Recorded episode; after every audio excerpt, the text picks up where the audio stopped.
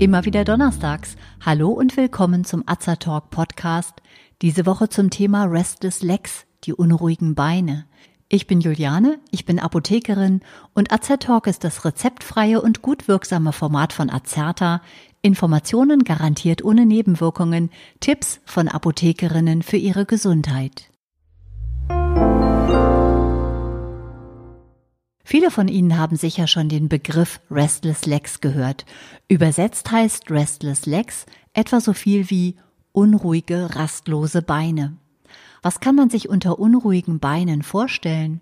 Beim Restless Leg Syndrom, kurz RLS, handelt es sich um ein Gefühl der quälenden Unruhe in den Beinen, das vor allem abends oder nachts auftritt. Wir wollen wissen, wie sich das anfühlt. Bewegen sich die Beine von selbst? Was für Beschwerden sind das genau und was kann man dagegen tun? Darum haben wir eine ältere Dame, Frau Neumann, befragt, die bereits seit etwa 25 Jahren unter den Beschwerden leidet. Sie berichtet, dass ihr ihre Medikamente meist nicht hundertprozentig helfen. Sie berichtet, wie sie sich zusätzlich hilft und was sie alles ausprobiert hat. Hören Sie hinein ins Interview und erfahren Sie anschließend noch Interessantes zu möglichen Ursachen und eine kurze Erklärung zur Therapie.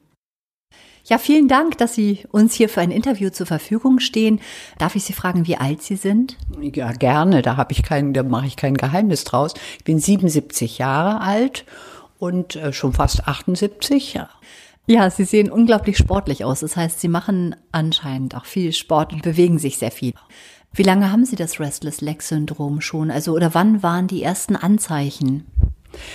Also, so wie ich mich erinnern kann, äh, ist es etwa so 25 bis 30 Jahre her. Ich muss so um die 50 äh, gewesen sein, äh, etwa. Und da dachte ich, das sei ein Teil des Klimakteriums. Das sind, andere haben Hitzewallungen und ich habe halt Kribbeln in den Beinen. Und das ist aus diesen Gründen hormonell bedingt vielleicht eine Sache, die dann wieder weggeht nach dem Klimakterium.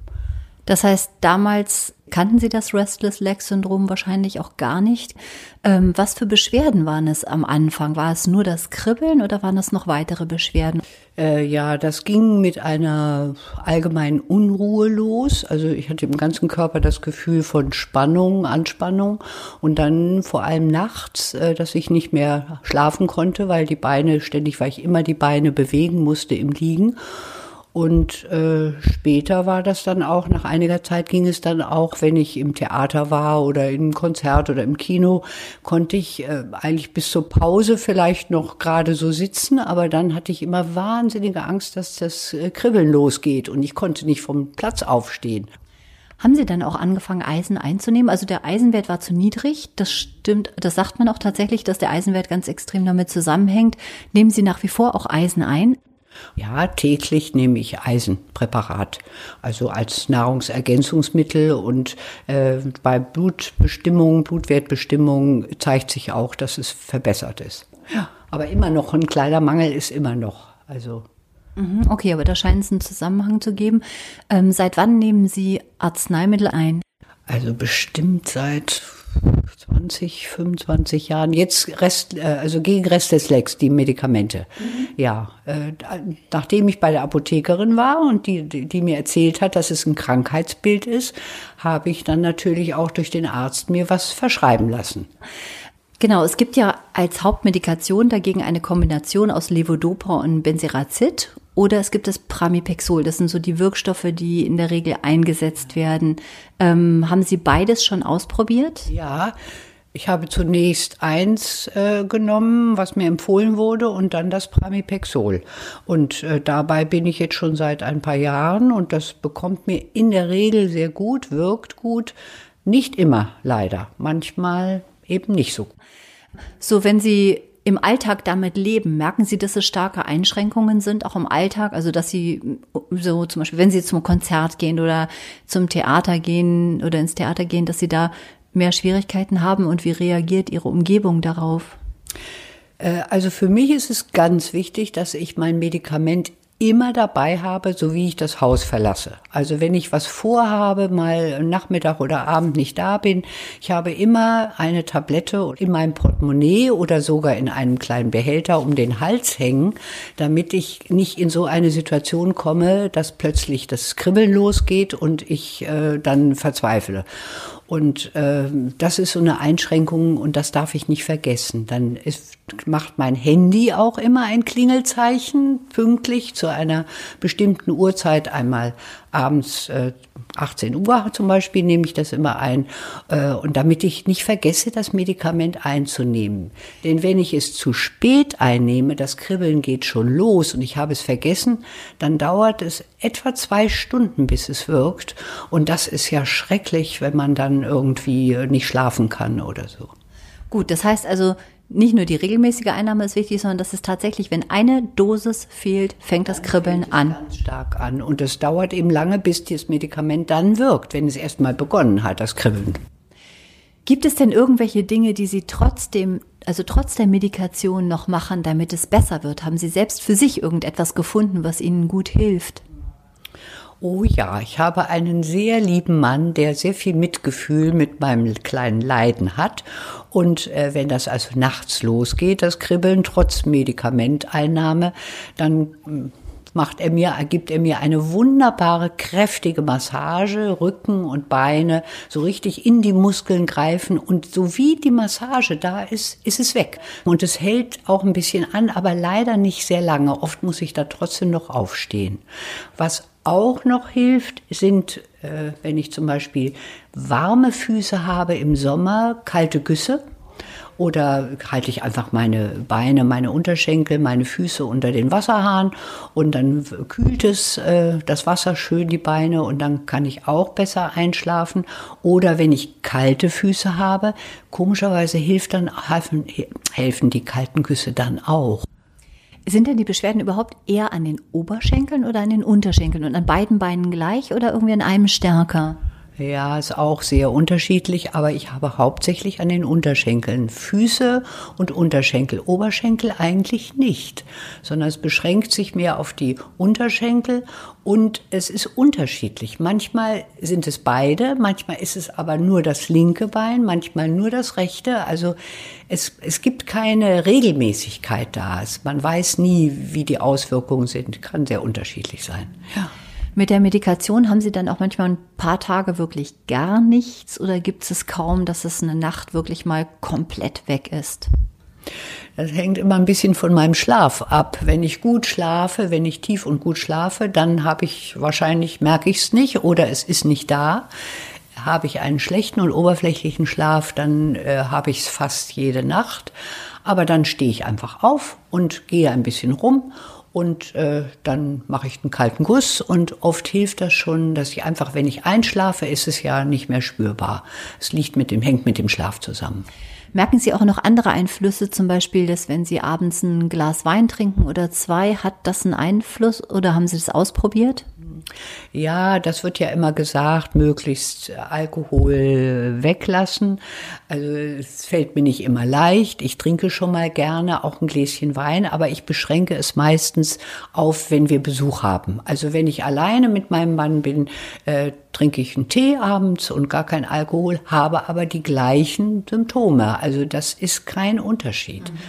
Aber aus Vernunft äh, beschränke ich mich da natürlich. Gut, weil es einen positiven Einfluss haben könnte, aber Sie können genau, eigentlich ja nicht vergleichen. In dem Moment kann ich nicht sagen, jetzt mache ich beides parallel und merke den Unterschied.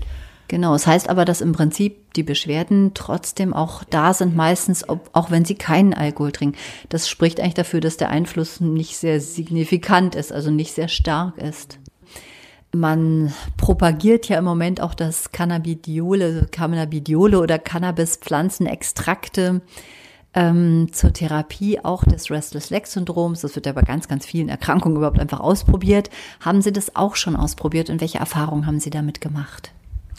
Ja, es wurde mir auch mal, ich wurde darauf angesprochen, mir wurde das empfohlen. Natürlich war ich am Anfang nicht davon begeistert, hatte aber auch nicht die, die Ahnung, dass das nicht so ein Suchtmittel ist, dass man davon abhängig wird und habe mir dann so ein, so ein paar Tropfen auch besorgt.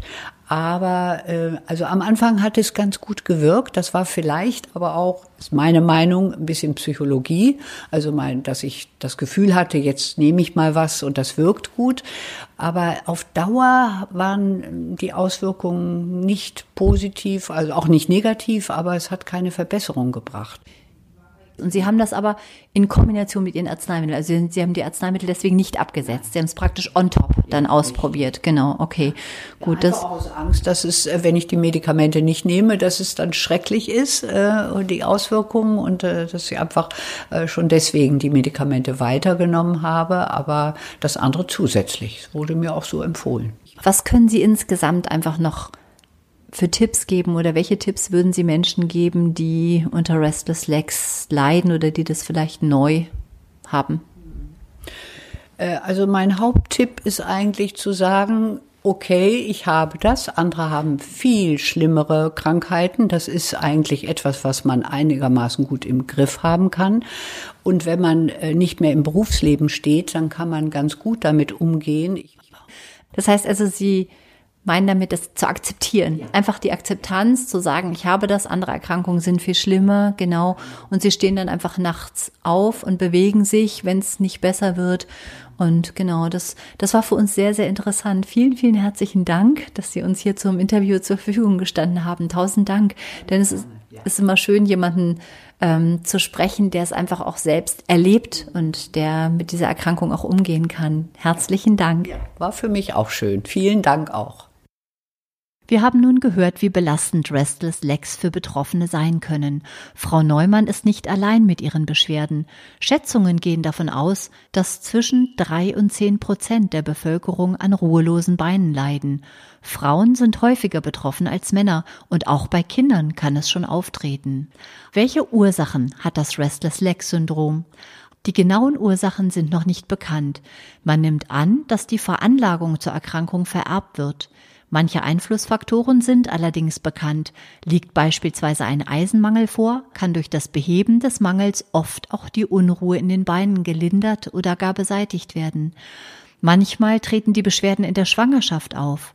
Nach der Entbindung verschwinden sie dann meist wieder von selbst eine Störung der Nierenfunktion oder der Schilddrüse, bestimmte neurologische Erkrankungen, wie zum Beispiel Morbus Parkinson oder die Einnahme mancher Medikamente, können ebenfalls an der Entstehung eines Restless Leg Syndrom beteiligt sein. Der Arzt stellt die Diagnose Restless Legs anhand der vier wichtigen Kriterien Bewegungsdrang, das Auftreten in Ruhe, eine nur kurzfristige Besserung durch Bewegung und ein hauptsächliches Auftreten am Abend oder in der Nacht. Von Frau Neumann haben wir erfahren, dass sie Arzneimittel einnimmt. Jeder Betroffene sollte sich beim Arzt einem L-Dopa-Test unterziehen. L-Dopa ist die Vorstufe von Dopamin, einem wichtigen Neurotransmitter im Gehirn. Meist fehlt diese Substanz bei Restless Legs Patienten. Betroffene, bei denen ein Dopaminmangel nachgewiesen werden konnte, werden in der Regel vom Arzt auf den verschreibungspflichtigen Wirkstoff L-Dopa oder auf Wirkstoffe, die vergleichbar wirken, sogenannte Dopaminagonisten, eingestellt. Zu diesen Dopaminagonisten gehören Wirkstoffe wie Pramipexol, Ropinirol oder Rotigutin. Diese Arzneistoffe werden in Tablettenform eingenommen oder zum Teil auch als Pflaster auf die Haut aufgeklebt. Eine spezielle Nebenwirkung dieser Präparate ist die sogenannte Augmentation. Darunter versteht man eine Verstärkung der Beschwerden unter Einnahme von Dopaminpräparaten. In der Regel wird hier dann die Dosis ärztlich verändert oder das Medikament wird gewechselt. Wir haben auch das von Frau Neumann erfahren. Unerwünschte Wirkungen bei der Medikation können Übelkeit oder Benommenheit sein. Diese treten aber vor allem am Anfang der Behandlung auf. Wir haben gehört, dass man selbst einiges tun kann, damit einem die ruhelosen Beine nicht die Lebensfreude rauben. Man sollte die Erkrankung akzeptieren, da eine Heilung noch nicht möglich ist. Es helfen Bewegung, Massagen, vor allem des unteren Rückens, gegebenenfalls kühlende Gele oder kalte Güsse. Alkohol, Wärme, schwere körperliche Arbeit und Stress sollten hingegen vermieden werden. Zum Schluss noch eine interessante Information. Seit 2008 gibt es die RLS, also die Restless Leg Syndrom Hirnbank. die von der Deutschen Restless Legs Vereinigung mit Unterstützung der Deutschen Hirnbankzentrale eingerichtet wurde. Hier stellen Betroffene nach ihrem Ableben Hirngewebe für Forschungszwecke zur Verfügung. Auch wenn der Gedanke an den eigenen Tod nicht angenehm ist, wird die weitere Forschung nach Ursachen, genetischer Veranlagung und Behandlungsmöglichkeiten durch die zur Verfügungstellung von Hirngewebe ermöglicht.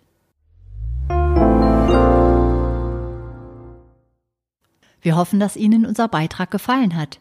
Wenn Sie sich für uns oder für unsere Fortbildungsvideos interessieren, besuchen Sie uns gerne auf azerta.de oder hören Sie unseren Beitrag Wir sind Azertalk. Wir weisen darauf hin, dass dieser Beitrag kein Ersatz für eine persönliche Beratung bei einem Arzt oder Apotheker darstellt, dass er keine Therapie ersetzt und lediglich der Information dient. Thematisch erhebt der Beitrag keinen Anspruch auf Vollständigkeit. Vielen Dank fürs Zuhören empfehlen Sie uns gerne weiter und bis zum nächsten Donnerstag bleiben Sie gesund und informiert.